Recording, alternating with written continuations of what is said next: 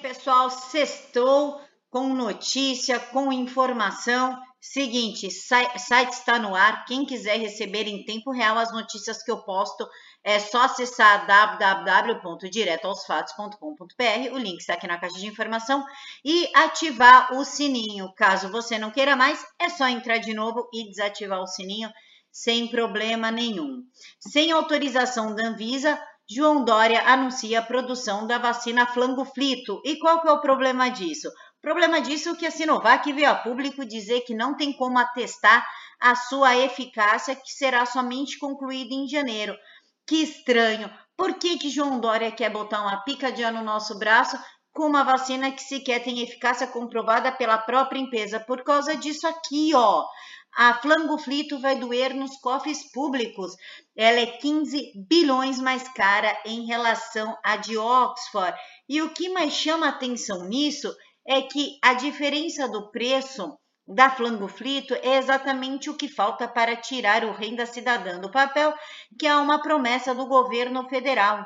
Ambos os imunizantes terão que ser ministrados duas vezes para alcançar o efeito desejado. Cada uma da Flangoflito custa 10 dólares, mais que o triplo da AstraZeneca, da AstraZeneca, que custa 3 dólares. Olha que legal, vamos fingir que a gente não sabe as intenções por trás disso. E Câmara aprova a proposta de combate à violência política contra as mulheres.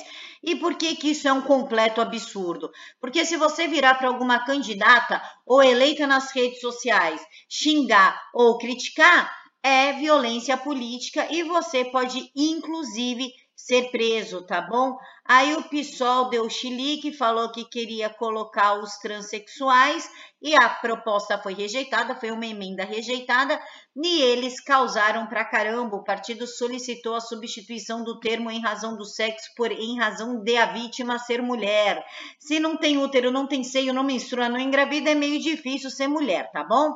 Mas essa lei aqui é um absurdo. Qualquer crítica mais incisiva, elas podem alegar violência política contra a mulher, menosprezo, discriminação ou inferiorização do sexo feminino.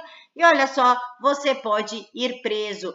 E é o seguinte: Maia trai Lira e não honra acordo. E o que, que aconteceu? Ele jogou no colo do presidente Bolsonaro. Por quê? Seguinte, não estão falando aí que o presidente está fechadaço com Lira e aí tem uma galera meia full pistola. A verdade não é essa. A verdade é que o Rodrigo Maia fechou um acordo com o deputado federal Arthur Lira há dois anos atrás, no, apartamento do senador Ciro Nogueira, em São Paulo.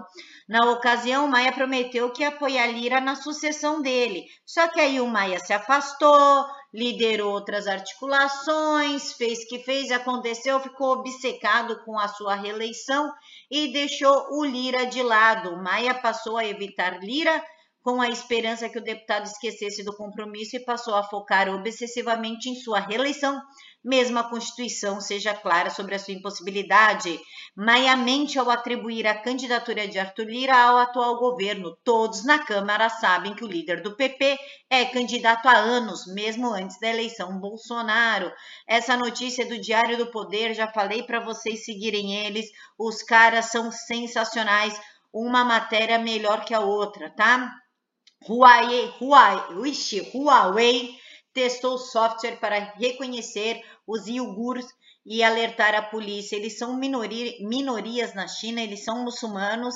E aí, a, quando a gente fala isso, não reconhecimento facial vai ser para te identificar, para te perseguir. Imagina, isso é teoria da conspiração, direita maluca, direita chapéu de alumínio, direita do que você quiser. Pois é, o The Washington Post teve acesso exclusivo a um relatório interno que afirma que o sistema de leitura facial pode disparar uma espécie de alarme uigur para alertar a polícia e alimentar a repressão da China contra o grupo minoritário de maioria muçulmana, que já tem até um campo de concentração para eles. Olha só, é um campo de concentração onde acontece todos os tipos de violência.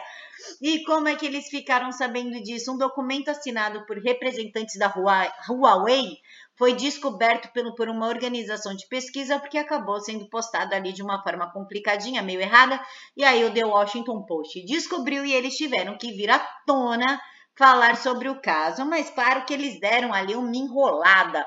Falou que realmente o documento é real, só que na verdade ficou só no plano da ideia e da programação, que isso não veio a, a, realidade, né? As câmeras não foram efetivamente usadas. A gente finge que a gente acredita. E o governador de Mato, Mato Grosso questiona a criação de cadastros de pedófilos e condenados por violência contra a mulher. É isso mesmo que vocês estão vindo o governador do estado de Mato Grosso, Mário Mendes do DEM, acionou o STF contra as leis estaduais que criam, respectivamente, o cadastro estadual para quem mexe com criança e a lista de pessoas condenadas por crimes de violência contra a mulher. Ele não quer que a população saiba quem mexe com criança e quem espanca a mulher.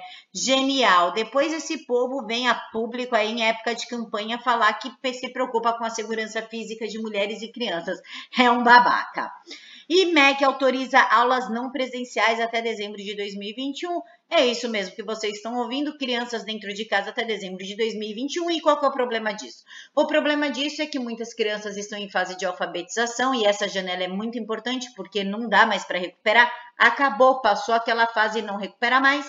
Isso sem contar que é dentro da escola que a maioria das crianças relata algum tipo de abuso sofrido dentro de casa e aí as autoridades possam agir mas pelo que parece, as crianças ainda vão sofrer um pouquinho mais, seja algum tipo de violência, sejam, seja trancadas dentro de casa.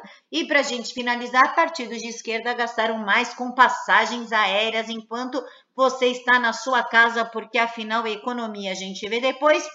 O PSOL, o PT estão gastando seu dinheiro e o PC também com viagens aéreas. Como assim, Camila? O PSOL gastou 180.325. O PCdoB 143 mil e o PT 119 mil. Camila, você está mentindo. Não, não estou. A fonte é o próprio portal da Câmara dos Deputados. A análise é de fevereiro de 2019 a março de 2020 e o ranking é dos políticos. Isso é direito da cota parlamentar deles que sai do nosso bolso. Então é isso, pessoal. Beijos no coração, fiquem todos com Deus. E não se esqueçam, www.diretoaosfatos.com.br. Mil beijos no coração de todos.